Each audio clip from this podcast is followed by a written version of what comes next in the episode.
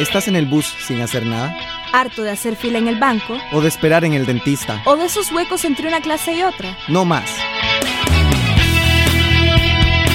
Entretenete, descansar, divertite. Es hora de leer un buen libro. De dejar volar tu imaginación. De visitar lugares lejanos. Es, hora de pasar la primera página, la, que, está en blanco. La página cero. Porque toda buena lectura comienza con una página cero.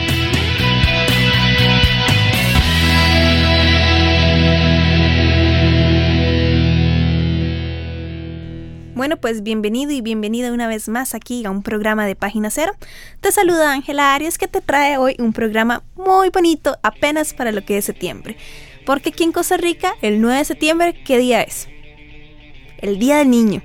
Mi niña interior y mi niña exterior lo disfrutan mucho este día en particular. Y pues resulta que para traer el tema especial de este mes, pues por supuesto tenemos que hablar de literatura infantil, es que no hay otra opción, tiene que ser literatura infantil. Entonces eso es lo que tenemos preparado para vos el día de hoy. Vamos a hacer una pequeña pausa y ya regresamos. Un viaje largo en el bus. Entretenete, mata el tiempo. Saca el libro, viví la aventura. Que el viaje en el bus se te hará corto con una buena lectura.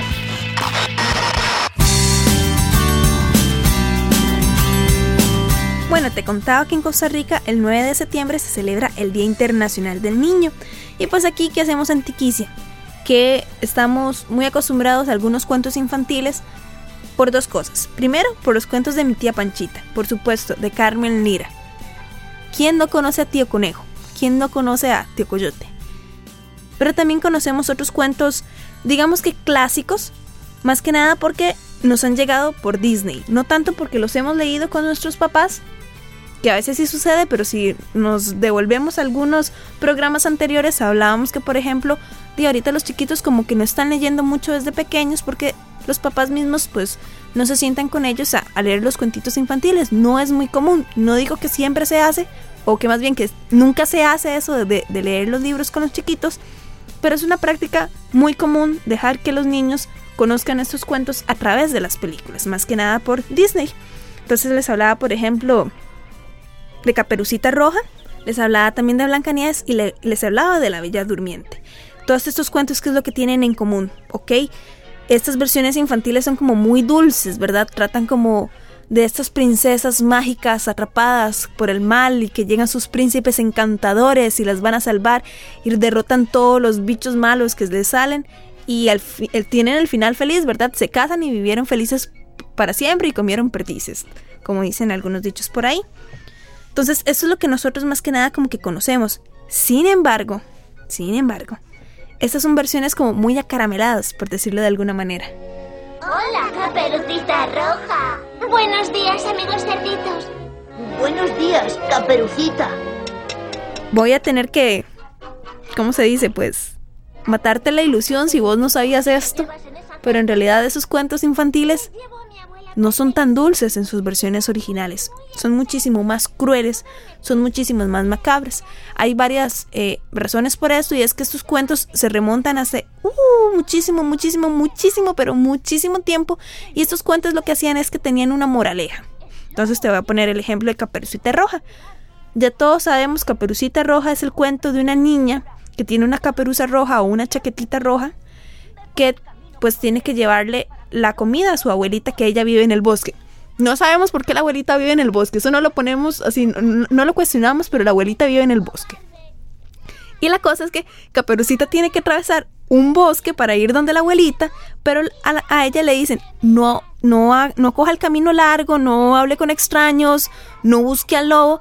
Y sin embargo, Caperucita, como decimos nosotros aquí, es que es muy cabezona. Y se va por el camino largo, habla con extraños y el extraño es el lobo el lobo que llega y la engaña, el lobo que eh, se aprovecha que Caperucita agarra el camino largo para ir hasta donde la abuelita, comerse la abuelita, vean qué macabro, comerse la abuelita. Este es el cuento original, en algunas versiones un poquito más dulces, nada más le esconden en el armario. Y di, el, la moraleja de este cuento es, tenga cuidado del bosque, el bosque es malo. Tenga cuidado de los extraños, no le hable a los extraños, porque a lo contrario usted va a recibir un castigo puede perder la vida. Esa es la moraleja del cuento. Y no obstante, cuando nosotros estamos o leyendo pequeñitos o lo vemos en alguna adaptación audiovisual, vemos que Caperucita al final pues sobrevive, sobrevive gracias a un leñador que iba pasando por ahí y que o una de dos, o mata al pobre lobo o lo que hacen es que le dan de comer piedras al lobo para que el lobo cuando vaya a tomar agua, pues entonces se ahogue. Y en algún momento pues vomita a, Caperucita y a la abuelita y todos vivieron felices. Esa es como la versión que nosotros conocemos. No obstante, la versión original no tiene nada de eso. Yo sé de versiones, y perdón por matarte el sueño si vos, no la conocías, pero sé de versiones en las que el lobo incluso, que eso está como un poco extraño si de verdad es, el lobo animal, literalmente si es un lobo, o si es la personificación de un hombre eh, como un lobo, como malvado como un lobo, que cuando él llega donde la casa de la abuelita, agarra a la abuelita y la hace en pedacitos y se la sirve a Caperucita Roja en una sopa. Esa es la versión cruel, esa es de las versiones originales. Perdón por matarte el sueño si vos no lo sabías, pero sí, así es. Y es eso lo que yo te estaba diciendo, que era de la moraleja de sigan las instrucciones que los adultos le dan, porque lo contrario no hay ninguna recompensa, el castigo es definitivo, usted se va a morir si usted no sigue las instrucciones. Ese era el objetivo del cuento, dejar a los chiquitos claro que no tenían que seguir las instrucciones del papá y también de la mamá. Otro cuento también como para terminarte de destruir la infancia. Está, por ejemplo, lo que es La Bella Durmiente. Todos lo conocemos, es la historia de esta princesa que una hada maligna dice, ok, cuando esta muchacha cumpla tal cantidad de años, va a llegar donde un dedal y se va a punzar con el dedal y va a quedar como en un coma ahí raro y va a dormir durante 100 años. Igual, el cuento original pues lo tenía, eh, llega la bella durmiente, pues se punza con el dedal y queda dormida por 100 años hasta que llega su príncipe encantador. Y ese fue sarcasmo, porque no es un príncipe, es un rey, que claro, pues derrota todos los obstáculos para llegar donde la bella durmiente, pero ya cuando llega esa parte que nosotros conocemos, la parte encantadora del beso, donde va a resucitar a la bella durmiente y se va a casar con ella y van a vivir felices, no, perdón, eso se lo sacó Disney de la manga. Porque en realidad en el cuento original, el rey no llega a besar nunca a la bella durmiente. Esta es la parte dura. El rey viola a la bella durmiente. Se aprovecha de ella, se aprovecha de su estado y la bella durmiente queda embarazada, que eh, incluso da a luz a, gemelos. Y cuando ya ella da a luz a los gemelos, ya para ese entonces, pues el rey se había ido como muy feliz, sí, sí, me aproveché de la muchacha, estaba muy bonita, todo lo demás.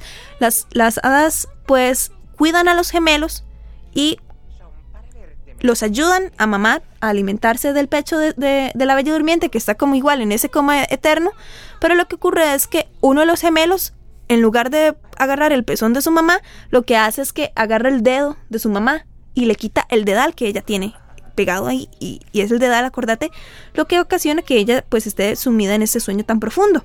Entonces, la bella durmiente despierta y se da cuenta que, oh por Dios, fui violada, oh por Dios, tengo dos hijos y no recuerdo cómo pasó. Para hacer la historia todavía más cruda, resulta que el rey estaba casado. La reina se da cuenta de que la bella durmiente, pues en algún país muy lejano, tiene a estos hijos y la manda a matar a ella y a los niños. Esa es la historia de la bella durmiente. ¿Te maté la ilusión de la infancia? No lo sé, perdona. de verdad lo siento mucho. Pero, ¿por qué te lo cuento? Porque en realidad esos cuentos son atribuidos a los hermanos Grimm, que eran profesores universitarios alemanes. Ellos más que nada se dedicaron a lo que fue la recopilación de esos cuentos que, que se compartían por medio de, las tradiciones orales en diferentes pueblos de Alemania y todas esas otras zonas aledañas a, a donde ellos vivían y ellos lo que hicieron fue recopilar esos cuentos y compartirlos ya en una versión como escrita. Es interesante ver como las diferentes versiones de los cuentos. Ahora, lo que ocurre es que esas versiones son muy crudas, son muy dolorosas y los niños leían esas versiones. ¿Cómo iban donde los niños a ponerle que a Hansel y Gretel la mamá los dejó perdidos en el bosque. No podía ser la mamá, tenía que ser una madrastra, que las madrastras son crueles y eso es entre comillas, ¿verdad? Ese es el estereotipo. Entonces, pues ellos tuvieron que dulcificar un poquito más esas versiones. Entonces, eso es lo que la primera parte de este programa. Los cuentos infantiles clásicos, así es como en realidad vinieron al mundo y nosotros los conocimos un poquito más lindos gracias a Walt Disney. Muchas gracias Disney. Ahorita lo que vamos a ir a escuchar es como una un pequeño paréntesis que nosotros siempre hacemos aquí. Vamos a aprender un poquito más de los hermanos Grimm y de las historias que ellos crearon. Entonces, no te despegues, ya venimos. Porque todas estas letras vienen de alguna parte y de una mente. Conoce de dónde, conoce de quién. Paréntesis. En el paréntesis de hoy, Los hermanos Grimm.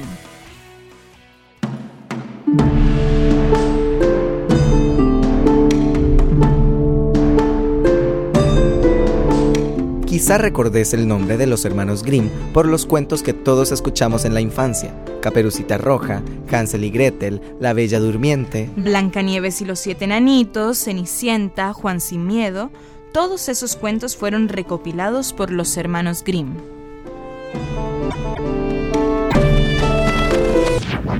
Lo que quizá no sabías es que los cuentos originales no eran tan alegres ni tenían un final feliz.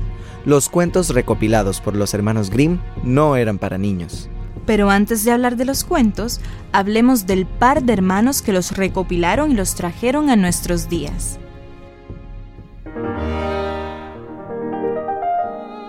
Jacob Ludwig Karl y Wilhelm Karl, esos eran sus nombres. Jacob nació en 1785 y Wilhelm un año después, ambos en Hanau, Alemania. Es difícil separar las vidas de estos hermanos, ya que trabajaron juntos durante 50 años en varios proyectos. Una de las curiosidades de Jacob y Wilhelm es que no eran escritores, menos para niños. De hecho, los dos estudiaron leyes. A pesar de esto, tanto Jacob como Wilhelm se desempeñaron como lingüistas. A los 20 años trabajaban como bibliotecarios. Los dos sobresalieron por sus publicaciones académicas. En 1822, Jacob hizo un gran aporte para la lengua germánica, al comprender y describir las modificaciones del idioma. De este esfuerzo surgió su aporte más significativo a la lingüística germánica, el Diccionario de la Lengua Alemana. Mientras tanto, Wilhelm se casó en 1825 y estableció una familia, a la vez que colaboraba con su hermano en la recopilación de tradiciones orales. Más adelante, los dos se convirtieron en profesores universitarios. Primero dieron clases en la Universidad de Göttingen. Sin embargo, en 1837, Jacob y Wilhelm firmaron junto a otros cinco profesores una carta de protesta contra el rey Ernesto Augusto I de Hannover. Este rey acababa de asumir el trono y entre sus primeras tareas se propuso quitar la constitución política que el anterior rey había instaurado. Esto no agradó a algunos profesores de la Universidad de Göttingen, entre ellos a los hermanos Grimm. Como resultado de la protesta, el rey hizo que los profesores fueran expulsados de la universidad y en el caso de los hermanos Grimm, expulsados del reino. Sin embargo, el rey Federico Guillermo IV de Prusia los recibió en Berlín, en donde se convirtieron en profesores de la Universidad de Humboldt. Allí, los hermanos Grimm impartieron clases hasta su muerte. Pero ¿qué hay de los cuentos? En 1803, los hermanos Grimm conocieron a los novelistas y poetas Clemens Brentano y Achim von Arnim. Este encuentro despertó en los hermanos Grimm el interés por los cuentos folclóricos. Por esta razón, Jacob y Wilhelm viajaron por diferentes pueblos de Alemania para recopilar los cuentos orales de su país. Ambos se encargaron de rastrear los orígenes de los cuentos, las versiones diferentes de las historias y las escribieron en dos tomos llamados Cuentos para la Infancia y el Hogar, publicados en 1812 y 1815. El trabajo de los Grimm fue tan extenso e importante que para 1857 publicaron una versión extendida con cuentos de otras partes de Europa. Este libro se llama Cuentos de hadas de los hermanos Grimm.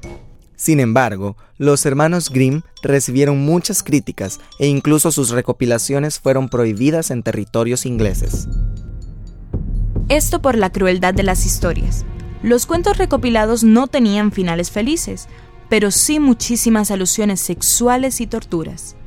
Por ejemplo, a la madrastra de Blancanieves se le castiga de forma bárbara, ya que es obligada a bailar con zapatillas de hierro hirviente hasta caer muerta. Otro ejemplo es el cuento de la Cenicienta. En él, las hermanastras de la protagonista se cortan los dedos de los pies para que las zapatillas de cristal les queden.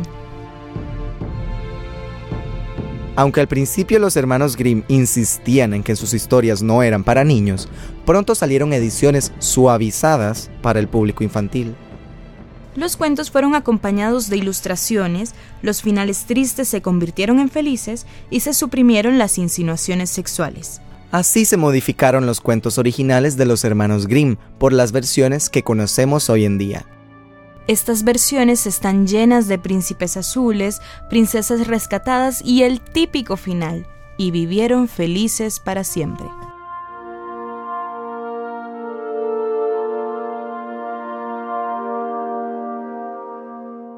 Wilhelm murió en 1859 y Jacob lo siguió en 1863. El esfuerzo de ambos les valió un gran reconocimiento, tanto en vida como en muerte. El final de los hermanos Grimm sí fue uno feliz. Locución, Soraya Mañalich y Diego Rojas. Ahora lo sabes. ¿De dónde vienen esas letras? ¿Qué mente las ideó? ¿Qué pluma las escribió? Paréntesis.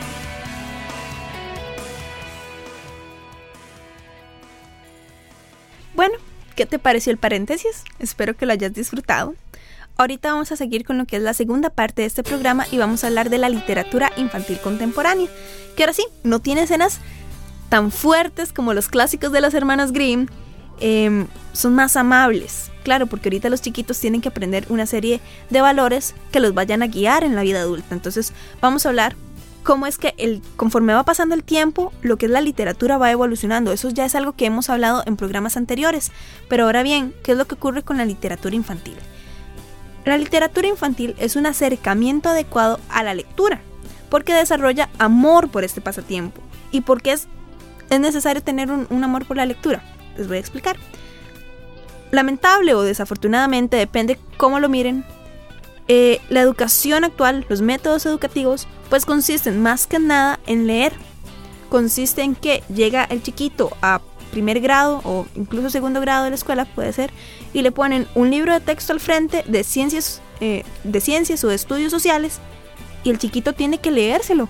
Y de repente son cosas, el contenido es como muy sencillo, nos parece a nosotros muy sencillo porque ya estamos más grandes, pero para el chiquito es un reto. El niño o la niña también, pues tiene que tomar el libro, descifrar lo que está diciendo, debe comprender como esta idea de la introducción, el desarrollo y la conclusión, y también por supuesto pues debe tener lo que es la comprensión de lectura. ¿Y qué es lo que ocurre? Que si el pequeño o la pequeña no están acostumbrados a leer, no están acostumbrados tampoco a descifrar estos esquemas, a lo que es la descodificación del libro en sí. Entonces, no están leyendo un cuento, no están leyendo una novela, están leyendo eh, material que es educativo, que se lo van a poner en un examen. Igual nosotros lo vemos muy fácil, pero para un chiquito no es tan fácil. Y de repente ellos no saben qué hacer con ese material porque ya no han tenido la preparación previa en sus hogares cuando sus papás los ponían a leer un cuentito o se sentaban a leer con ellos un cuento. Tal vez a nosotros nos parece que el método educativo actual es bastante arcaico, o sea, claro que sí, se le pueden hacer muchísimas mejores. Por ejemplo, voy a poner unos ejemplos. Podrían poner lo que son los soportes audiovisuales, qué sé yo, si estamos viendo un tema de ciencias, pues nos podrían poner un, un videíto ahí para que nosotros pues terminemos como de asociar ideas y entender mejor eh, lo que estamos viendo. A veces se hace, a veces no se hace, a veces nada más los profesores se limitan a dar la clase y, y tome el libro, vaya a leer y vamos con el examen. Lamentablemente eso es lo que ocurre. Si esto sigue sucediendo, pues lo mejor, lo que nosotros podemos hacer por nuestros hijos o por nuestros hermanitos o por nuestros primitos es incentivarle este amor a la lectura para que cuando tengan que llegar a la escuela, eso no sea un trauma, no sea un motivo para decir no quiero hacer la tarea o no quiero ir a la escuela. Hay niños que se ponen muy mal cuando tienen que ir a la escuela porque es todo un cambio para ellos. Podemos facilitarles el cambio si nosotros pues les damos lo que es esta preparación previa en lo que es la lectura. Y no solamente esto es bueno para los niños, también es bueno para nosotros, cuando nosotros vamos creciendo. Porque si nosotros de pequeñitos no tenemos el hábito de lectura, nos costó en la escuela entender un libro de ciencias o estudios sociales, llegamos al colegio y son los libros más grandes y son como les voy a poner un ejemplo, libros de historia que tenemos que leer para el examen de estudios sociales del ministerio, y es más complicado que nosotros comprendamos las razones, los desarrollos y las consecuencias de determinados hechos porque nosotros no entendemos lo que es el inicio, el desarrollo y el final de un cuento.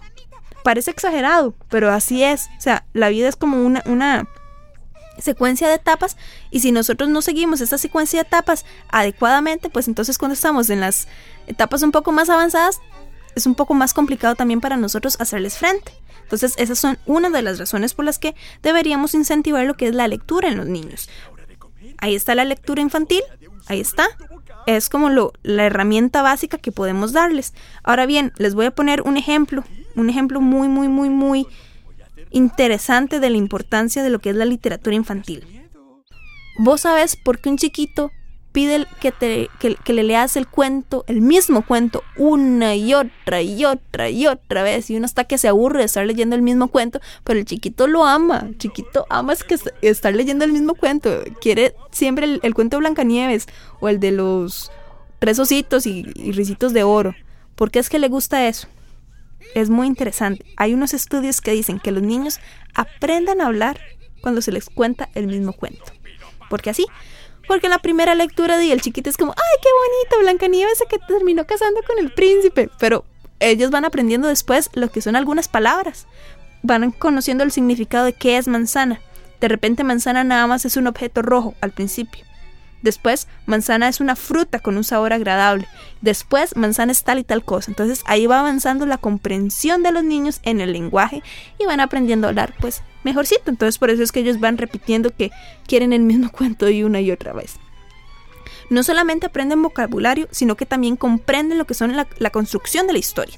Es eso que yo te hablaba antes, que de repente a nosotros nos cuesta un poquito más entender lo que es el principio, el desarrollo y el desenlace de una novela y llegamos al colegio y no entendemos un párrafo y tenemos que volverlo a leer y seguimos sin entenderlo y que volverlo a leer y así se nos va toda la vida leyendo una novela para el examen y es porque cuando éramos pequeños si nuestros papás no nos leían el mismo cuento una y otra vez no pescábamos tan bien esto del principio, el desarrollo y el desenlace. Y también volvemos a lo mismo que yo decía al principio, los niños aprenden moralejas con la lectura infantil y también, muy importante, les desarrolla la imaginación. ¿Dónde estaríamos ahora de no ser por la imaginación? Hoy en día ocurre, por ejemplo, lo de Disney que yo decía al principio, que nosotros conocemos más que nada esas historias porque las vimos en el cine. Pero tiene una pequeña gran desventaja lo que es la cultura audiovisual actual, que es que ya nos dan las imágenes. Nosotros sentamos a los niños frente al televisor y los niños ya ven cómo es una manzana, la manzana es roja o es verde, depende de. O el tren tiene tal cantidad de ruedas y tiene tal forma o las nubes son como blancas y parecen algodón. Eso lo ven ya los niños, o sea, no, no tienen que esforzarse sin imaginar. En cambio, cuando estamos leyéndoles el cuento, los estamos obligando a utilizar más la mente a imaginarlo. ¿Y qué es lo que pasa si una persona no tiene imaginación? Pensemos en Leonardo da Vinci. Si él no hubiera tenido la imaginación para inventar un montón de máquinas que tal vez no las desarrolló, pero ahí tiene los planos, o sea, no las construyó, pero están los planos que han sobrevivido ¿Dónde estaríamos ahora si ese señor no hubiera tenido imaginación? Si a ese señor le hubieran puesto un televisor al frente y él se hubiera quedado pegado al tele, ¿dónde estaríamos nosotros ahora? Ahí está, ¿verdad? Si nosotros desarrollamos la imaginación a través de los cuentos, no les voy a decirte que el chiquito les va a salir como un Leonardo da Vinci, pero va a tener como, pues, mayores oportunidades en lo que es el sistema educativo, mayor imaginación, más ganas de conocer, de buscar y los chiquitos son como esponjas, a ellos les gusta muchísimo aprender, eso es lo que más disfrutan, aprender. Entonces, ayudémosle, facilitémosle esa oportunidad con la lectura de literatura infantil, no nos cuesta nada y se les digo, lo disfrutamos un montón, hay que rescatar al niño interior y el exterior que tenemos. Entonces esas son como algunas de las recomendaciones slash conclusiones que tenemos para vos en este programa. Vamos a hacer una pequeña pausa porque ya viene la despedida. Tuviste un día largo y cansado hoy. Tranquila, relájate, olvida el día duro. Saca el libro, viví la aventura. Para antes de irse a dormir, nada como una buena lectura.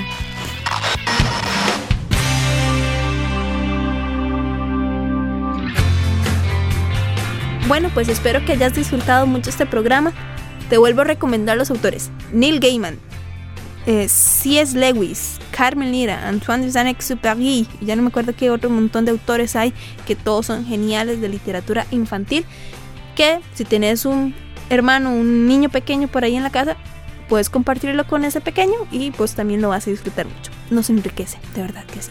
Ahora bien, te voy a recordar nuestros contactos. Tenemos el correo electrónico pg0.gmail.com para que nos hagas llegar todas tus sugerencias, todos tus comentarios, todas tus dudas, todas tus ideas, todas tus recomendaciones literarias para que nosotros o les hablemos aquí en el programa o vayamos al blog y también compartamos con los demás lectores y usuarios del mismo. Ahora también el blog pg0.blogspot.com pg0.blogspot.com y te recordamos tenemos un Twitter y tenemos un Facebook para que nos vayas a perseguir por ahí. Los nick en el, en el Twitter, el nick es PG0 y por supuesto eh, tenemos nuestro fanpage en Facebook que sería Página Cero. El próximo programa, Literatura costarricense. Ahora sí, la promesa que tenemos desde hace más o menos uno o dos meses, novela gráfica costarricense. Así es, eso es lo que vamos a tener la próxima semana, entonces para que lo estés esperando. Muchísimas gracias a Luis Paulina Salas, que es el técnico que se encarga pues de grabar y de editar el programa. Muchas, muchas gracias Luis, no se me olvidó. Yo soy Ángela Arias y nos escuchamos la próxima semana. Hasta pronto. El programa ya se acabó, pero la aventura apenas comienza. ¿Estás en el bus? Pues saca un libro. Haciendo fila, saca un libro. Anda, hacelo. Vos sabés qué querés. Porque ya pasaste la primera página, la que estaba en blanco. La, página cero.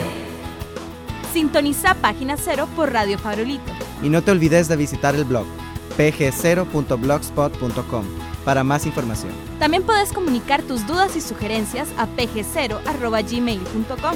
Y recordá, toda buena lectura comienza con una página cero. Producción, Ángela Arias Molina. Grabación y edición, Luis Paulino Salas. Radio Farolito, Centro Cultural de España, San José, Costa Rica 2011.